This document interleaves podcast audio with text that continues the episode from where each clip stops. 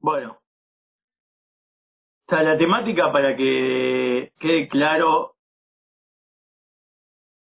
eh, la idea es, sí tiene que ver con el 15 de pero ya vamos a ver, si Dios quiere, en una o dos clases, eh, que, que la fecha trasciende absolutamente todo y va en relación al último tema del fin de la oscuridad. Este sería como el verdadero cierre del fin de la oscuridad, ya de manera positiva, de manera de luz, más que oscuridad, es ya una experiencia eh, de la nueva era. Así que bueno, les voy a compartir. Eh, la idea es interactuar con las diapositivas para poder seguir, porque hay mucha data y, bueno, esperemos que podamos abarcar gran parte de ella hoy y la próxima ir a la profundización ya profunda cabalística de la cosa. No les quiero spoilear el final al mencionarles de dónde surge todo esto, todas estas enseñanzas, porque es muy importante dejarlo para el final. En el mamar del cual surge todo esto, hay una nota al pie que es muy importante verla al final. Te enterás al principio, no te llama mucho la atención, pero van a ver cómo cambia todo una vez que estudiamos todos estos conceptos al final. Por eso no, no es mi idea eh, leer desde el discurso ni, ni nada de eso, sino lo armé justamente como para, lo desarmé, el discurso, lo rearmé desde otro lugar, con agregados y otras cosas que vienen al tema, y de esa manera, bueno, eh, vamos a, entender acerca de esta fecha tan misteriosa. Ahí va. Eh, ahí estamos. Bueno. Sí, bueno, el fondo también tiene que ver con, con la temática, ¿no?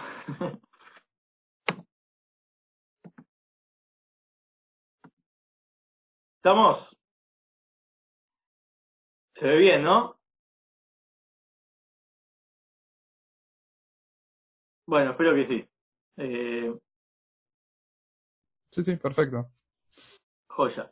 Acá estas son las preguntas generales de, que vamos a abarcar. Una es, ¿qué es esta fecha? O sea, ¿por qué esta fecha es la más grande? Ahora vamos a ver por qué, eh, en qué consiste que esta fecha sea la más grande. ¿sí? Eh, por, porque aparece eh, en el Talmud, ¿sí? en la Gemara de Ta'anit, que son de los ayunos, todo con respecto a los ayunos y, y tanto que no los ayunos, solo los cuatro ayunos de lamentación por la destrucción del templo, sino los ayunos en general, que sirven de rectificación, como, como Yom Kippur, etcétera. Después pasa los ayunos eh, de, fecha, ¿sí? de ayunos que son ya que tienen que ver con la destrucción, y al final de todo aparece la frase famosa de Rabbi Shimon Ben Gamliel, que dice, no hubieron días más festivos, ¿sí? en el judaísmo no existe algo más festivo que el 15 de Av y, y Yom Kippur. Pero el 15 de Av lo menciona primero. Entonces, es muy interesante porque la pregunta tiene que ver con algo que todos tenemos que hacernos, es primero que nada, 15 de no es una fiesta, es decir, ¿dónde viste que la gente va, viste el TEM, no sé, no se usa más celular, no, eh, no, es un Yom Tov eh, el eh, propiamente dicho, y lo único que encontrás, alágicamente hablando, legalmente, es que no se dice Tajanún. Entonces, no es la gran cosa a nivel práctico. Entonces, ¿a qué se refiere con qué? ¿Es superior a Pesach? ¿Es superior a Shavuot? ¿Es superior a, a Sukkot, es superior a Purim, es superior a todas las fiestas. Esa es la pregunta. Y eh, en verdad también es superior a Yom Kippur, porque, digamos, de alguna manera, ellas son las dos fiestas superiores a todas, y 15 de Av está antes que Yom Kippur. Esa es una pregunta. La segunda pregunta es, ¿por qué está mencionado todo esto en, el, un tratado sobre ayunos? ¿Qué tendrá que ver? Ahora, estas dos preguntas la vamos a ir resolviendo. La, la, del, la del ayuno, la del de ayuno va a ser el final, el final de todo. Y la primera y la tercera, que es el autor que citó esto, que es la fiesta más grande, que es Revisión Ben ¿quién era? Esto es algo que no está dentro del discurso del Rebe, que estamos estudiando. Es algo que, si haces una investigación, te vas, nos vamos a dar cuenta, ahora en breve, cómo es adecuado que este sea la persona que diga esto. Es como que la persona se dio cuenta que el 15 de Av era algo. Hasta, hasta esta persona no existía el 15 de Av, es como, eh, no existía, no existía como fiesta. Existía como sucesos históricos, pero no como una fiesta que, que te atrevas a decir que es más elevada que todas. Bueno, entonces, vamos a estudiar la 1 y la 3, ¿sí? Eh, más en profundidad, y después al final vamos a entender la del medio, la pregunta del medio, la del por qué está dentro del tratado de ayunos. Bueno, no se asusten con toda la tabla. De, toda, esta, toda esta tabla que estamos acá presenciando, vamos a ir viendo de a poquito. Primero que nada tenemos el sector acá de historia, ¿no? Lo que nos interesa ahora es historia. ¿Qué sucesos ocurrieron el 15 de abril para que sea considerado como una fecha? Estos seis sucesos. El más conocido o el primero que ocurrió no están en orden cronológico, los cambié porque los cambié en orden temático de sus enseñanzas, ¿sí? los agrupé en enseñanza, pero no en historia.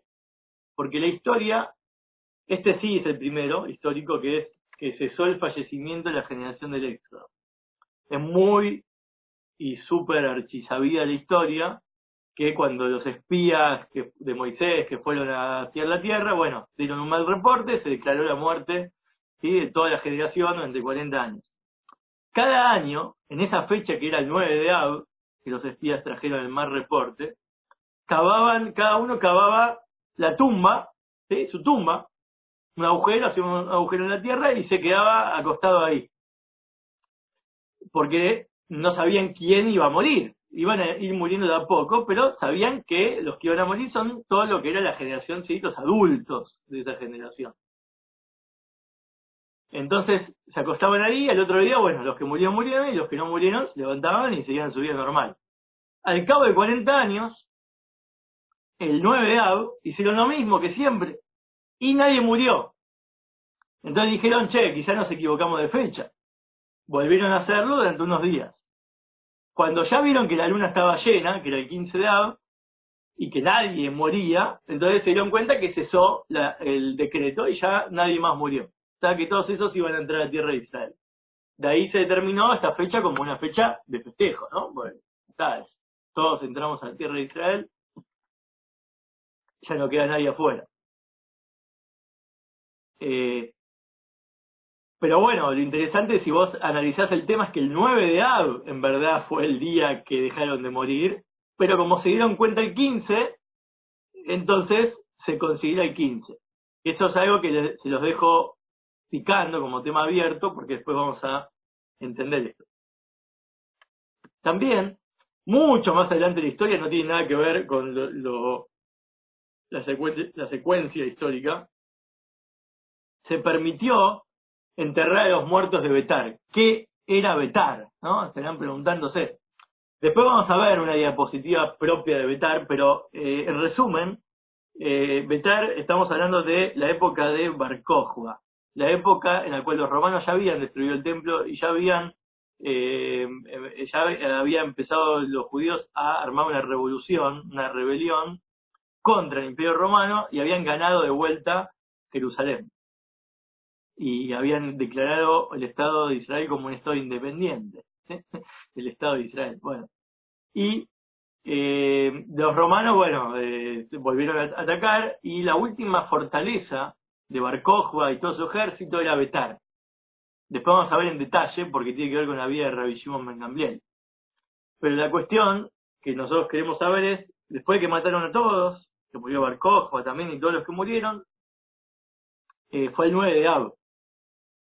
Y durante 15 años, esos cadáveres, los romanos lo, habían dejado a la intemperie, así, lo habían dejado ahí sin enterrar, ¿sí? como una especie de demostración de su violencia, de su fuerza, y el milagro fue que durante mucho tiempo esos cadáveres no, no se descompusieron. Y durante 15 años estuvieron ahí, y después, el 15 de Ab, después de 15 años, fue la fecha en la cual dijeron los romanos, ahora los pueden enterrar. Y enterraron a todos esos cuerpos. Fue una fecha milagrosa, ¿sí? Representaba algo milagroso, fue una especie de victoria ante toda la, dureza del 9 de Después ocurrió algo que es estas tres cosas que eh, eh, había una prohibición de que las tribus se casen, por ejemplo, eh, los que no tenían varones, uno hereda siempre de padre a varón, ¿sí? Toda la herencia de las tribus, las tierras y todo eso. Cuando tenía solo hijas, ¿qué pasa? Si las hijas se casaban con, con otras tribus, la, la tierra de esa tribu, del cual pertenecía la chica, eh, iba a pasar a la tribu del, del esposo de ella, que era si era de otra tribu, entonces iban a perder la herencia, iban a perder su sector de tierra que se les había asignado. Entonces se les prohibió a las tribus casarse entre tribus, entre diferentes tribus. El 15 de Av, hubo un momento en el 15 de Av se permitió eso. Se permitió ese casamiento eh, intratribal, como decir así. Y ahí surgió algo muy interesante. Después surgió que, que hubo un suceso histórico muy negativo, que es el que vamos a ver ahora, que es este, y que el milagro fue a su vez la reintegración de la tribu de Benjamín. ¿Por qué? Porque Benjamín hubo, hay uno de los resúmenes que había hace poco hecho en los audios, que tiene que ver con la época de los jueces, eh, se llama Relatos Salvajes, porque, bueno, es muy larga la historia, pero Hubo un levita que estaba con una chica, una concubina, no era su esposa total, pero una concubina, que pasaron por la tierra de Viñamín para hospedarse, se les había caído de noche y vinieron una banda de malhechores y querían eh, a toda costa, no había, era como Sodoma, viste, que no podías hospedar a nadie. Entonces, un viejito los había hospedado porque no tenía esa costumbre negativa de, de porque no era de ese lugar, y cuando se hospedaron pidieron por favor que al dueño de casa que les entregue a los huéspedes para hacer con ellos lo que ellos querían hacer, de todo, ¿no? Al final eh, er, se llevaron a la mina, a la chica, y le hicieron de todo, al otro día de, tan, de tanta violencia, de tanta tortura, se murió. Ese hecho provocó que el marido enojado, ¿sí? la, la descuartice a la esposa la distribuya en 12 pedazos a todas las tribus y manda un mensaje. Háganse cargo de esta situación, muchachos. Esto no puede quedar impune. ¿Qué hicieron todas las tribus? Se congregaron y decidieron tomar venganza sobre esta muerte contra la tribu de Benjamín por ser cómplice de esta, injusticia. Y de esa guerra, fue muy larga la historia, pero finalmente exterminaron a todos los de Benjamín, salvo a unos cientos de soldados que se escaparon en las montañas. Estos pocos soldados que quedaron vivos eran los únicos de la simiente Benjamín. ¿Qué pasó? El 9 de Ab, eh, o sea, eh, sería como casi todos exterminados. El 15 de Ab fue el día que se decidió que los pocos que quedaron vivos, los varones, puedan casarse, les permitieron salir. ¿sí? Acá les permitieron salir que todas las chicas salían, es una costumbre, esta es la costumbre, es la costumbre de la cual se marque, no sé cómo se eh, comercializó esta fecha como el Día de los Enamorados. Es un detalle dentro de toda esta fecha, es un, detalle menor, que el 15 de abril salían las mujeres solteras, cada una salía y se acostumbraba a elegir pareja, era una especie de shidduch del momento. Entonces, ¿qué hicieron? Le, dejaron a los de Viñamín, que quedaron vivos, ir a, este lugar, donde a esta ciudad donde salían las chicas, y elegir medio bruscamente, porque medio como que las raptaban, no sé, las elegían medio de la fuerza, pero bastante turbio el asunto, pero, pero obviamente eh, las chicas sabían, estaban expuestas a eso, a que esto pueda suceder, no, no es de mala manera, digamos, era de una manera permitida por la ley en ese momento que era poder, que ellos, solo, solo los de Viñamín podían ir así podían reproducirse y volver a nacer como tribu. Porque si dejaban a todos, a todos salir, y bueno, eh, iba a haber menos chances, iba menos, menos probabilidades. De hecho, uno de ellos fue, dicen que fue el rey Shaul, antes que sea rey, uno de los muchachos sobrevivientes que fue y buscó novia ahí, fue Shaul, del cual después eh, fue el primer rey. Pero lo interesante es que la tribu de Binyamin es la tribu del lobo. ¿Sí? ¿Por qué? Porque, bueno, fue bendecido con una de las bendiciones es de lobo, ¿sí? Que era un lobo. Es conocido, esto es algo eh, conocido que cada bandera, cada tribu tiene su símbolo y todos están asociados a algún animal.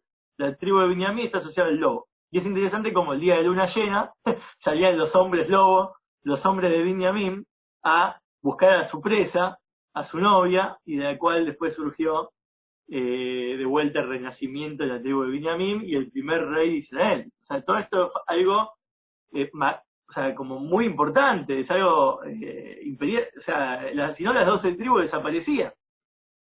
Entonces no es algo menor que puede quedar como, como este, un detalle.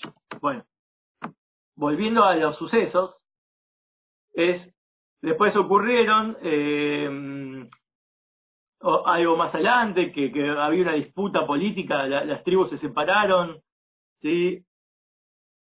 Eh, particularmente esto ocurrió en, eh, que se dividió en dos reinos la ciudad, ¿sí? cuando se murió el rey Salomón, rey Shlomo. Entonces, al dividirse la ciudad en dos, los caminos también estaban divididos, había conexión ¿sí? entre Jerusalén y el resto de los lugares. Y finalmente, el 15 de Ab, se permitió este, este acceso, esta unión de la división que había. 200 años más tarde a cuando sucedió, ¿sí? por Oshea Ben Elías. Estamos hablando del año 3187. Y finalmente ocurrió algo que es el día que se rompió el hacha. ¿Qué pasó? Siempre se cortaba leña anualmente para donar al templo, que sirva para las ofrendas. Y el corte de leña se, era el 15 de Av. El 15 de Av era porque después surgía para el hemisferio donde está Israel, es el norte, ¿sí? Eh, digamos, lo que, lo que sería eh, en esa, el comienzo del invierno, ¿sí? Entonces, el comienzo de la de, de, que de, que el frío entonces se iba a dejar de salir a buscar leña, tenían que hacerlo de antes. Y se festejaba esto, ¿sí? como algo ceremonial cada, año. Ahora, la enseñanza de cada cosa es muy importante saber, pero no es lo que hace a nuestro discurso, no es lo que hace a la fecha. La enseñanza, cada, cada grupo acá de, sucesos eh, tiene una enseñanza muy particular que representa lo que todos estamos esperando. Por un lado es las dos primeras cosas, que ya no murieron mal lo, lo del desierto, es como ya está, puedes entrar a la tierra de Israel, por fin se te otorga una tierra, volver a la tierra de Israel. Es cuando, ¿Cuándo volvemos a la tierra de Israel? Finalmente, ¿cuándo las diásporas vuelven? ¿En qué momento? Cuando reconocemos que ya está. Tenemos un, tenemos un Mashiach, tenemos un templo, y ahí todos volvemos, ¿sí? Cada uno se le asigna una porción, etcétera. Ahí es el fin del duelo, ya no existen más los ayunos, los duelos, nada. Lo mismo con respecto a, la ciudad de Betar. Entra en, esto, en esta categoría como vamos a ver ahora eh, en breve con respecto a la historia de Rabbi Shimon Ben Gamliel, es muy importante saber acerca de él porque eh, él estuvo ahí, fue el único sobreviviente de esa masacre, era muy chico, y lo dejaron vivo. Y él estuvo cuando se asignó esta fecha como una fecha de duelo, y una fecha de 9 de Ab.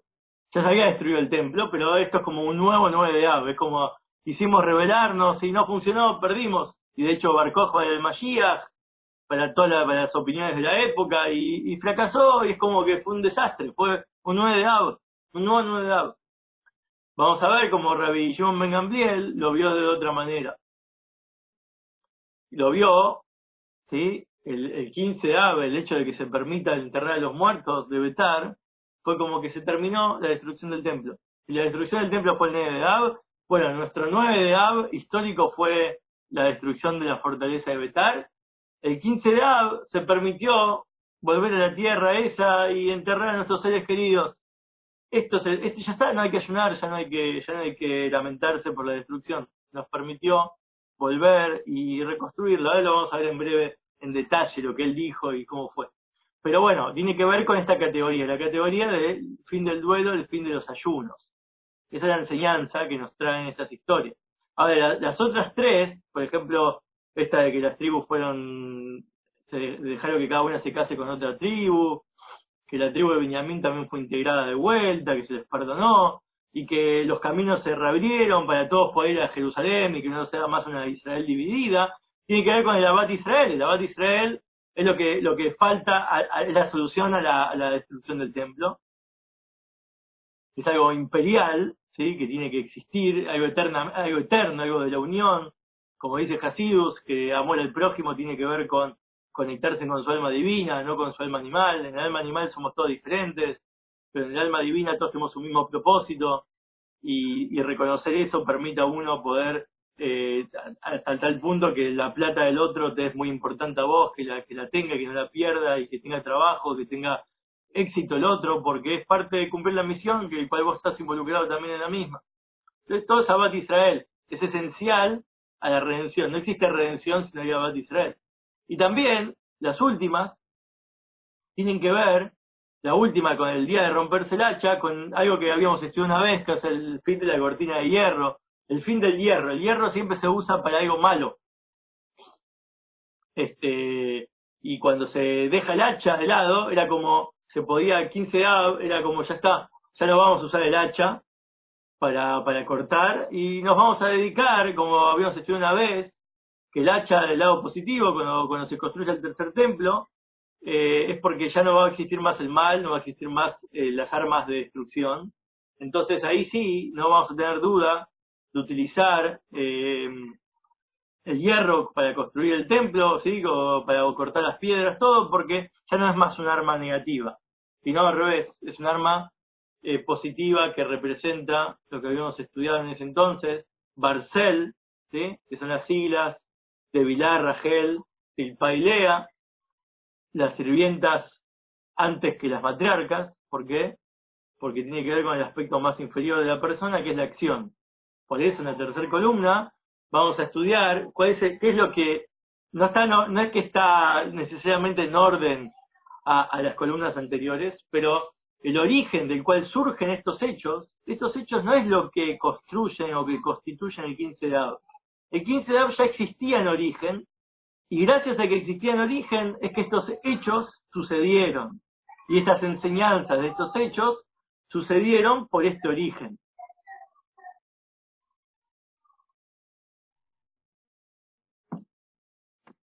Entonces, el origen en general de todos estos hechos surge, porque estos hechos surgen porque el, por la luna llena. Como el 15 de Ab tiene que ver con la luna llena, entonces todos estos hechos sucedieron. Bueno, ahí surge la pregunta.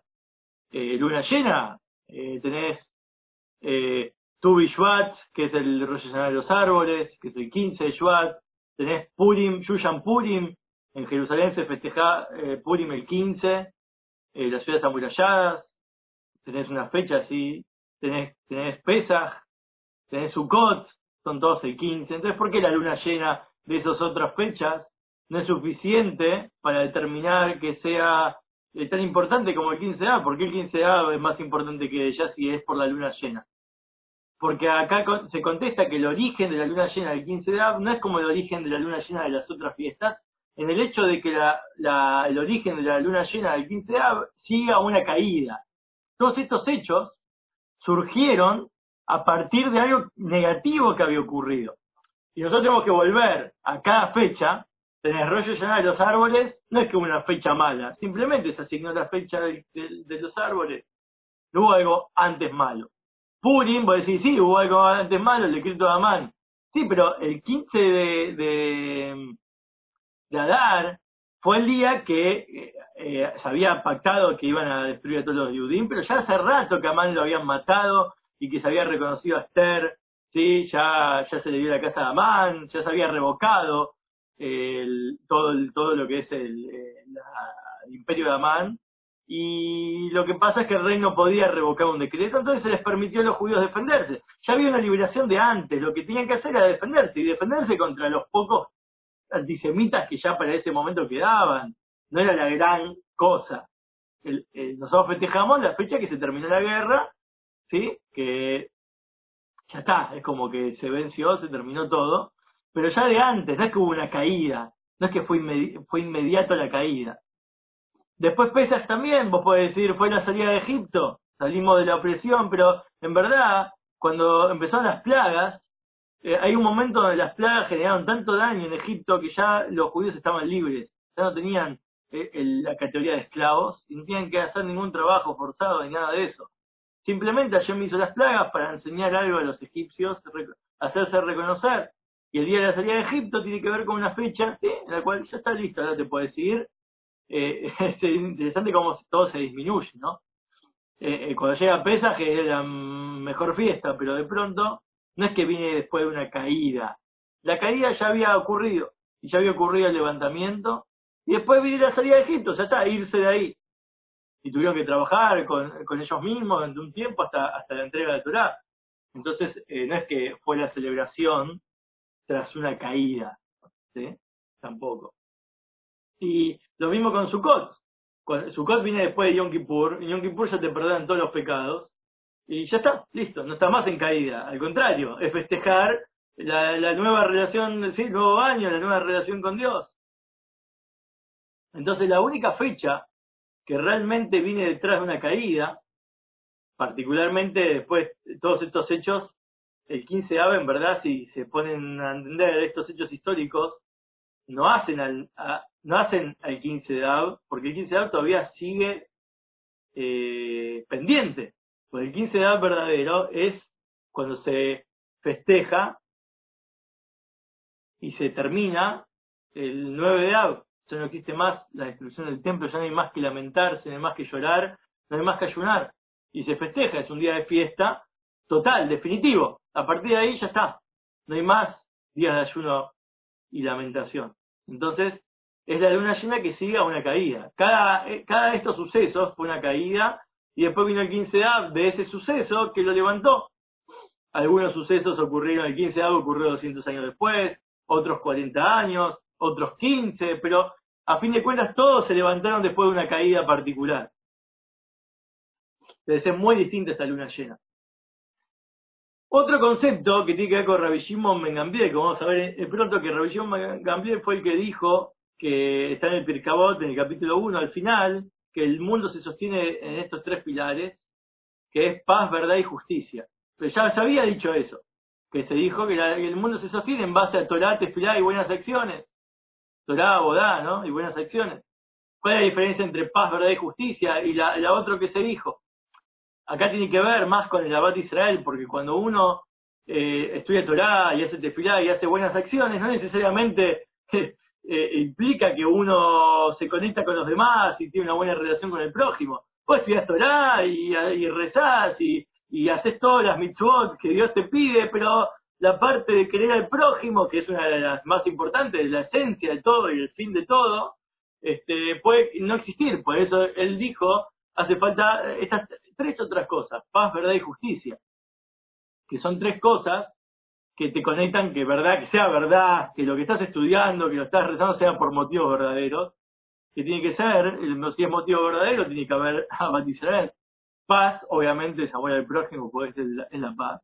Y la justicia, no podés dejar eh, que una tribu, por ejemplo, se extermine, porque igual, bueno, a mí no me tocó, ah, hicieron algo malo, ¿qué me importa?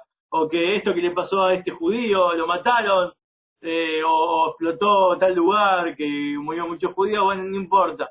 No, uno tiene que procurar la justicia. ¿Acaso no tenés, si tenés Torah, y buenas acciones, sí o sí, tenés que tener paz, verdad y justicia, porque si no, no se sostiene. Sería todo como una especie de egoísmo, una especie de eh, religión como independiente a los demás, es algo raro. No puede ir separado. Por eso es uno de los orígenes a todo esto. Y el y es algo que vamos a ver al final, sí, no hoy, pero eh, después va a venir la parte cabalística, la parte más profunda, que es el secreto de la corona. Es decir, hay algo que ocurre en los niveles espirituales, en los niveles cabalísticos, que hacen que lo más importante de todo se vuelva la acción. ¿Qué significa lo principal? La acción es una frase. El mundo Asia, que Dios quiso enamorar en los planos inferiores, ¿de dónde viene esa, esa necesidad, ese deseo, dónde surge y cómo se consigue que finalmente se logre que la acción sea la que principalmente traiga eh, la, proyección de esta luz especial, esencial de Dios. Pero eso es algo que, bueno, no, lo voy a profundizar ahora porque lo tenemos que ver bien a fondo. Ahora vamos a ver a Rabbi Shimon Ben Gamliel, que es el autor de que el 15 Ab sea conocido. Ahora, ¿qué, relación tiene el Rabbi Shimon con el 15 Ab? Por un lado, Rabbi Shimon fue el líder de su generación, era descendiente directo del rey David, por ende se merecía el título de líder, porque todos los líderes de, todos los, los, de la generación, si es potencial Mashiach, tiene que ser descendiente del rey David. Ahora, él logró, eh, eh, toda esta serie de cosas.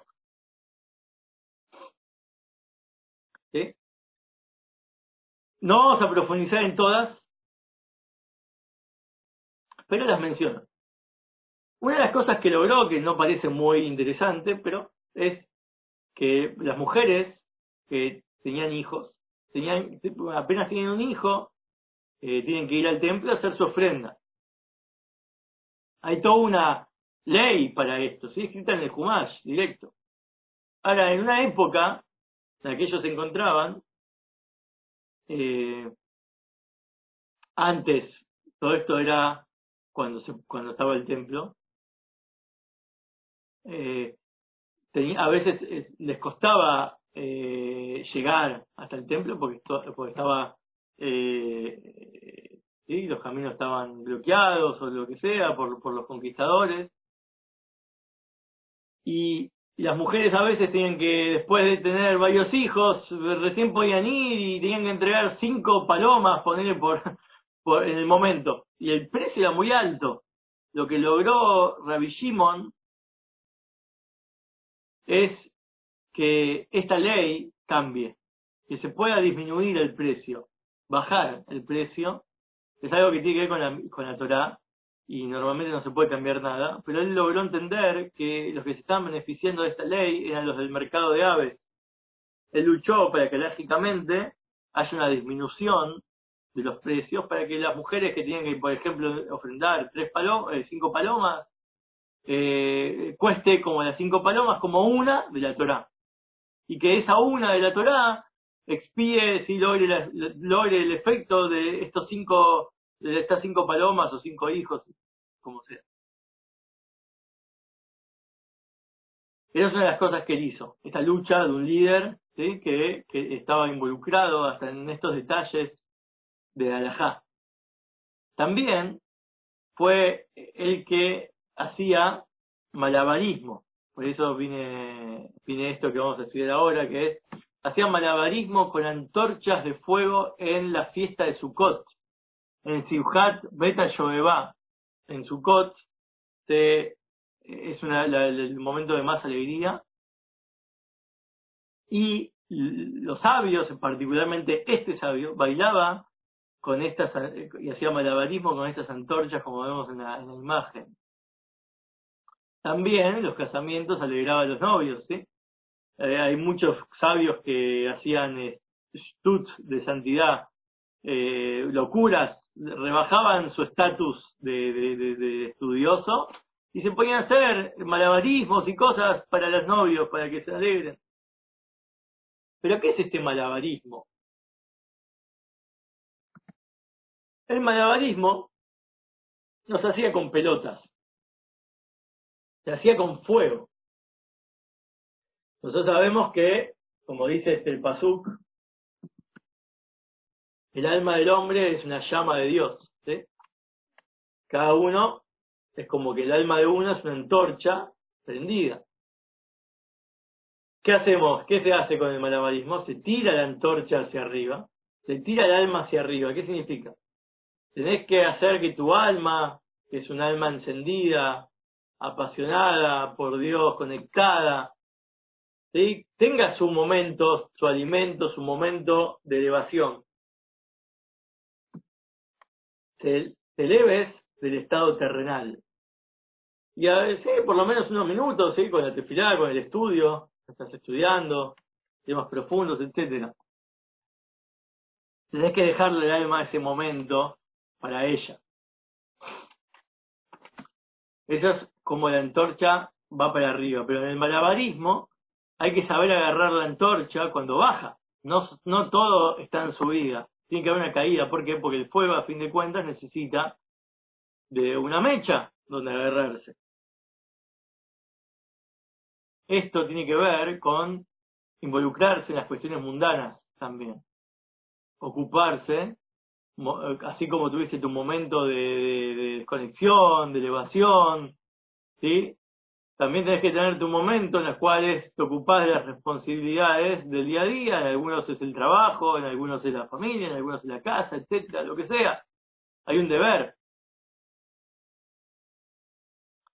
A la rutina, ¿no? Hay que vivir en la tierra. Y hay una frase muy conocida, que es como un aforismo jasídico muy profundo, que para ser judío hace falta que uno pueda aprender cómo bailar al mismo tiempo en que uno está en verdad sentado en un, lugar. ¿Qué significa bailar sentado en un lugar? O está bailando o está sentado. Es como saber disfrutar los momentos a pesar de que no estás en un eh, superficialmente en, un, en, una discoteca, eh, ahora estás encerrado en tu casa, no podés tener eh, eventos sociales, no podés salir, y cómo disfrutar. Hay que, hay que saber cómo disfrutar, cómo bailar aunque estés sentado. Hay que saber cómo gritar mientras estás en silencio. Cómo sentir el efecto del grito, cómo intentar decir algo aunque, aunque estés en silencio. Y también estar solo cuando estás entre muchas personas.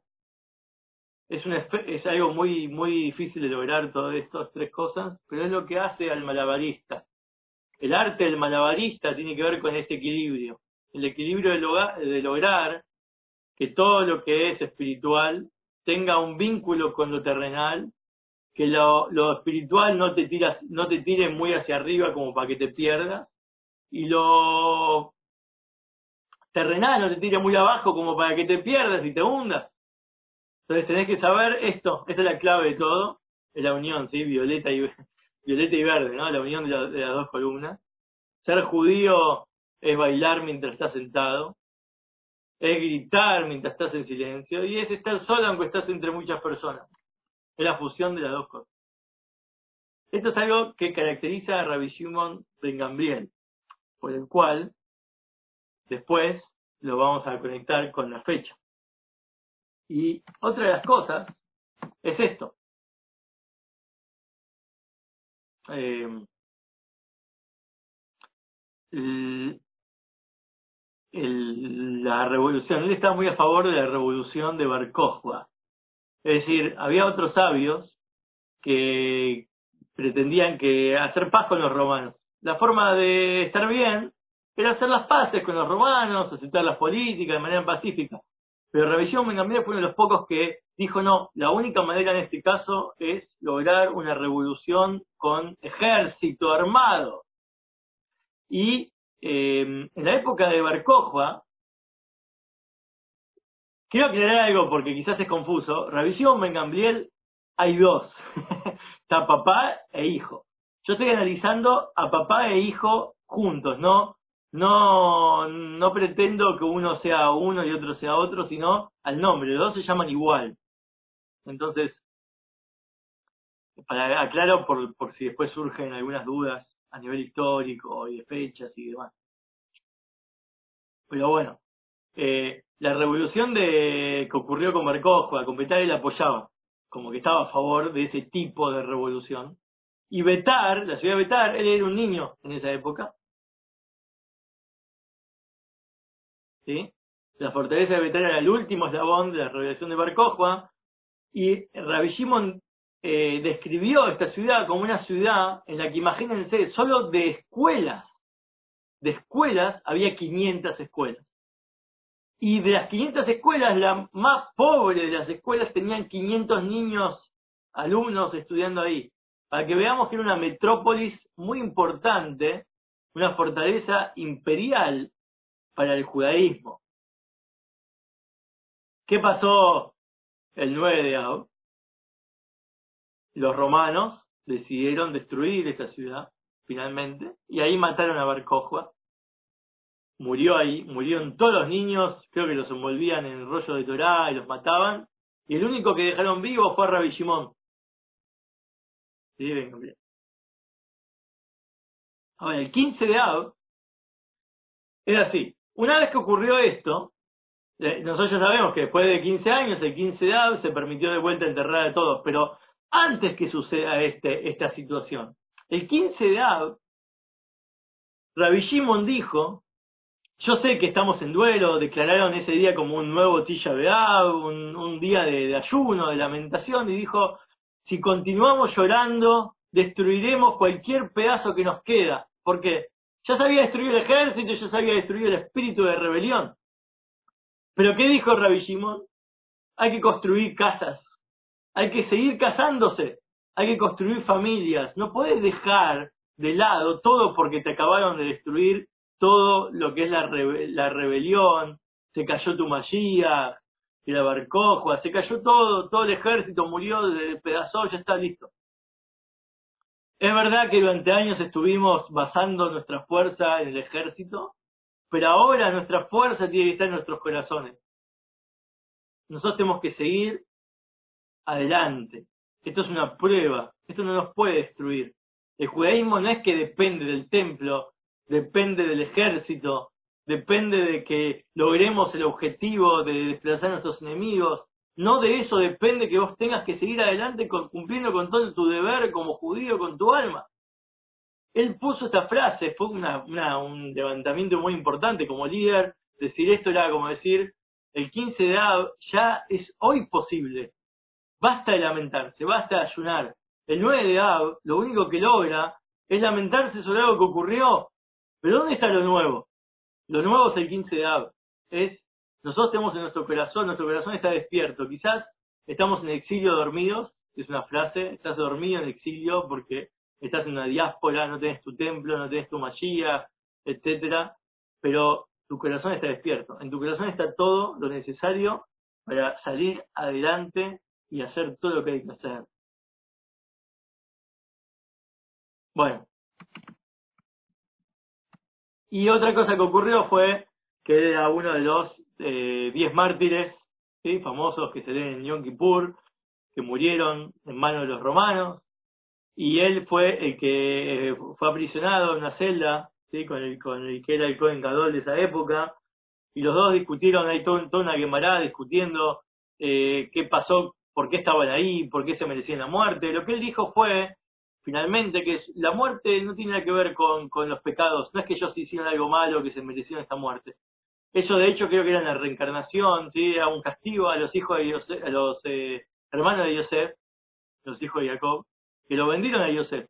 Eran diez, y por ende, eh, estos diez es como que sufrieron el tikkun en, reencarnadamente, ¿sí? en la reencarnación de, esta, de estos hijos. No tiene que ver con que ellos hicieron algo malo en su vida.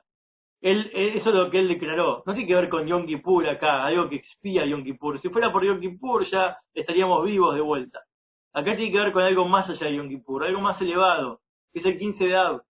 Él vio su muerte como parte del 15 de Ab, no como una muerte de llorar. Ah, ¿por qué se lee en Yom Kippur? se lee toda la boda de Yom Kippur, se lee toda esa historia, ¿sí? Porque en verdad nosotros no podemos hacer la boda. ¿La boda cuál es? Salvarte la vida. Al contrario, no es morir. Es que se anule todo el decreto de muerte. ¿Sí? Él vio que su muerte tiene que ver con algo relacionado con el 15 de Ab, con el fin de la muerte y el ayuno y la lamentación, y no con eh, algo triste, algo que es propio de la destrucción del templo. Y aparte, tiene que ver con el pecado que él citó, que vimos antes, de la verdad, la justicia y la paz, pero también con otro, que él dijo, porque él nació, eh, su padre era eh, Gambiel, desde Moshe hasta Rabán Gambiel se estudiaba parado Torah. Después Rabán Gambiel, padre, eh, se empezó a, estudiar sentado, porque había una debilidad en, los Yudim, física, ya sea que se enfermaban, eran perseguidos, se estudió sentado. Cambió el modo. Antes eran gente, viste, como eh, si fuera eh, ídolos de la Torah, ¿no? Eh, gente especial, gente súper elevada. Y a partir de Rabbi Shimon, él dijo, yo siempre me crié en un ambiente de estudioso de Torah, ¿sí? como su padre. Ellos no necesitaban estar sentados, no necesitaban el cuerpo. El cuerpo no era importante para cumplir la Torah. Como Moshe, que estuvo mucho tiempo sin comer, no necesitaba estar casado, ¿sí? Porque era como que vivían desprovistos, ¿sí? Como muchas cosas el cuerpo no era tan importante. Él dijo, no encontré en toda esa, esa, esa, esa vivencia que tuve de estudio, nada más o nada mejor que el silencio. ¿Qué es el silencio? El, eh, si vamos a la Hasidus, a Hasidut, ¿sí? el silencio es esa parte del alma ¿sí? más profunda, que no necesita interactuar con este mundo para sentirse eh, realizada o sentirse eh, viva. Es, es, el aspecto más profundo de Hashem que se llama la corona, es el secreto de la corona que vimos antes en la tabla, ¿sí? Acá, el secreto de la corona. El secreto de la corona lo vamos a ver después más adelante, más en profundidad, pero tiene que ver con esto, el silencio. Eh, y también dijo la Torá no es lo importante, lo importante es la acción, justamente. Lo principal es la acción, de ahí surge. Y hablar en exceso trae pecado. ¿Qué tiene que ver con todo? El habla tiene que ver con la creación. La creación fue hecha del habla divina. Y, y la creación, la creación, vos podés, si querés vivir la vida, disfrutar de la creación que Dios creó, estás conectado con su habla. Y el habla, a su vez, está conectado con sus midot, con sus cualidades emocionales. Por lo tanto, vivir la vida sin Torah, sin estudio y sin ser consciente del propósito, estás conectado con el aspecto emocional divino y el aspecto del habla divino, que si vos lo vivís en exceso, te involucrás en lo mundano en exceso porque es una creación de Dios, tenés un problema, podés incurrir en una caída, ¿sí? Como vimos que hay que tener un equilibrio, la, el malabarismo tiene que tener un equilibrio entre lo espiritual y lo mundano, no puede ser solo mundano, porque lo mundano está toda la, está revelada la que es creación de Dios. Sí, es creación de Dios, pero con un propósito, hacer algo con esa creación, elevarla a un plano superior, ¿no? Que quede en un estado de mundanalidad, de terrenalidad, eh, por, per se, ¿sí? Eh, como un fin en sí mismo. Entonces, lo que él dijo fue, en exceso, lo mundano está bien, pero en exceso, conectarse con el habla de la creación, porque la creación es el habla divina, te puede traer una caída.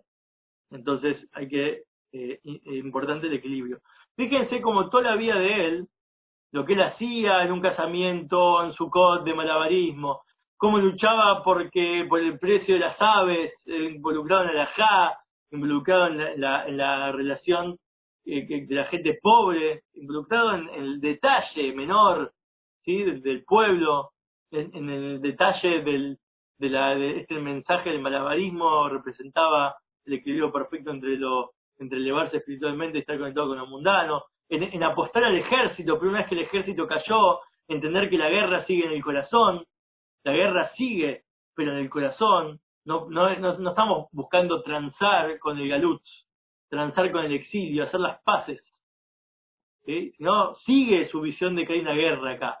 Y la guerra sigue, a pesar de que no hay ejército, tiene que estar dentro de uno mismo. Y así también con su muerte, reconocer que su muerte no tiene que ver con los pecados, sino tiene que ver con, con algo más profundo, eh, que es el 15 de Av. Y todo lo que él cita acá del Pirkabot, que como vimos, tiene que ver con toda esta idea también de, lo que origina los sucesos del 15 de. Él es la persona eh, idónea, eh, ¿sí? ideal para eh, poder entender esta, este, esta virtud del 15 de. Todo esto es el 15 de. Ahora, las preguntas que, que quedan pendientes son la de ¿qué, ¿por qué? Ya vimos que 15 de Av, sí, está bien, tiene que ver con la luna llena, que viene después de una caída, entonces es superior a muchas de las fiestas que también caen en la luna llena. Pero cómo esto nos demuestra eh, más profundamente que es superior a Yom Kippur y que está ubicado toda esta historia en el tema de los ayunos. Los ayunos particularmente que no pueden ser destruidos con un, con un Yom Kippur. Yom Kippur no expía el 9 de Av. Yom Kippur expía los ayunos personales, ¿no? Es decir, las cosas negativas que uno hizo en la vida de cada uno que Yom Kippur logra expiar. Ah, hay otras cosas que expían la muerte, pero como que los ayunos, ¿sí?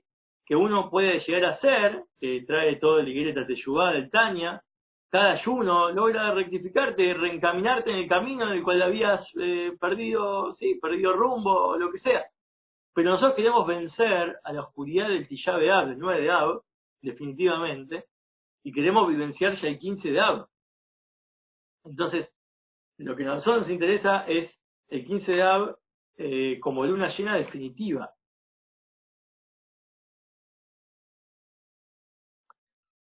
Algo, no, esto es necesario seguir después para la segunda clase, porque ahora hay que traer eh, el Maime de Rebe, del cual surge todas esas enseñanzas, pero algo muy importante saber es que, viste que habíamos visto que la generación del desierto dejó de morir, en verdad, el 9 de Ab, pero no se dieron cuenta hasta el 15 de Ab. Y ese día se decretó como festejo. Quiere decir que el 15 de Ab está ligado al 9 de Ab. Si no hay 9 de Ab, no hay 15 de Ab. No es una fecha que pasa sola. Es una fecha que pasa después de un 9 de Ab. Ahora, para la perspectiva más profunda, el 9 de Ab es el día que nació el Mashiach. ¿Qué significa que nació el Mashiach? ¿Que era un bebé? ¿El Mashiach va a nacer un 9 de Ab? No, porque si nace eh, 9 de Ab, entonces hasta que tenga por lo menos bar mitzvah, no nos puede eh, liberar, porque él tiene que cumplir todas las mitzvot, tiene que ser adulto, no puede ser bebé. Entonces, esto es una metáfora el decir que nació es que es el punto del nacimiento de su revelación. La revelación comienza el 9, por eso Mozaei 9 de Ab, cuando termina el 9 de Ab, se suele bendecir la luna, hacer las brajot de la luna llena, de la luna, que después va a estar llena el 15. ¿Por qué? Porque ya conectamos la idea del 9 con el surgimiento de una revelación del Mashiach, no con, con algo negativo. Ya es un día visto como algo que ahí empieza lo positivo empieza a renacer. Cuando se destruye, es algo, no, uy, lamentarnos por la destrucción, es, bien, ahora que se destruyó, vamos a pensar en el tercer templo. Eso es lo, eso es lo que hicieron los grandes maestros, como Rabbi Akiva, Rabbi Shimon Bar Yochai, Rabbi Shimon Ben ver que el 15 de Ab, como dijo Rabbi Shimon Ben particularmente en la destrucción de Betar, no, no, no, no nos quedemos lamentando, no, o sea, listo, no, no me puedo casar, pues no puedo ser feliz, porque no, ya está, nos intentaron destruir tenés que seguir adelante de una forma redoblada, al contrario, está en tu corazón seguir adelante o no, no te pueden vencer, como dijo eh, el discurso famoso de, de, William Wallace, viste, que es re emocionante.